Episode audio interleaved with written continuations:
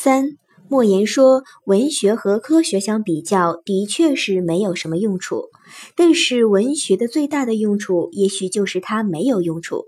谈谈你对艺术本质和作用的理解。”郭沫若说：“我承认一切艺术虽然貌似无用，然而大有用处焉。谈谈你的认识和理解。艺术直接的是无功利的，但间接的或内在的却又隐伏着某种功利性。”郭沫若指出：“我承认一切艺术虽然貌似无用，然而大有用焉。这里的貌似无用，即指表面上的无功利性；而有大用，则指实质上的功利性。艺术的这种大用，在于艺术有社会功能。小一，艺术无用，审美无功利。审美无利害，常常被当作康德美学最主要的特征。但是，无利害感思想并非康德首创。”在欧洲较早使用和阐释“无利害”一语的是18世纪英国夏夫兹伯里。夏夫兹伯里的弟子哈奇生也认为审美与效用无关。后伯克更具体明确地阐发了审美与效用无关的思想。康德接受了这一思想，发展了审美无功利的观念。现代美学家布洛提出了审美距离说。所谓距离，就是要把一切利害抛到脑后。克莱夫贝尔在艺术中提出的有意味的形式的美，是一种消除了任何利害关系、不同于一般日常情感的审美情感。宗教同艺术一样，不仅有强烈的情感，而且把这种精神追求置于眼前物质利益之上。贝尔还提出了一个结论：一切艺术家都属于宗教型。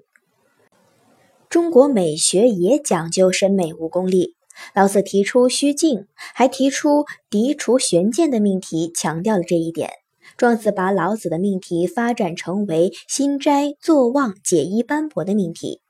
到了魏晋南北朝时期，宗炳提出了承怀魏相、承怀官道的命题。鲁迅提出的不用直用的命题，表现了他对文学艺术的社会作用的深刻理解。鲁迅的提法和王国维当时的文学观念遥相合拍。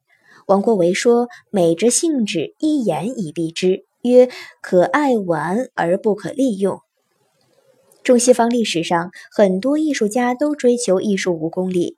陶渊明因厌恶官场污浊，归隐田园后，还堵萧然，不避风日。曹雪芹晚年更是在举家十洲九长赊，卖画钱来付酒家的贫困清苦的生活中，拼月十载，增删五次，才完成了《红楼梦》的创作。正如曹雪芹自己所讲：“字字看来皆是血，十年辛苦不寻常。”严肃从不考虑个人得失，体现了艺德高尚、淡泊名利的人格风范。梵高经常没有足够的食物，由于常常只靠土豆和盐充饥，导致胃疼、牙齿脱落以及严重营养不良。梵高一生历尽坎坷，经常挣扎在饥饿之中。他所追求的女人都拒绝了他。在他完成了他举世瞩目的西七幅向日葵后，他选择了自杀，年仅三十七岁。莫扎特一生都在饥寒线上挣扎，死时年仅三十五岁。身后只留下了价值三十八美元的遗物。小二，艺术有用，艺术有社会功能。A，审美认知功能主要是指人们通过艺术欣赏活动，可以更加深刻地认识自然、认识社会、认识历史、认识人生。艺术对于社会、历史、人生具有审美认知功能。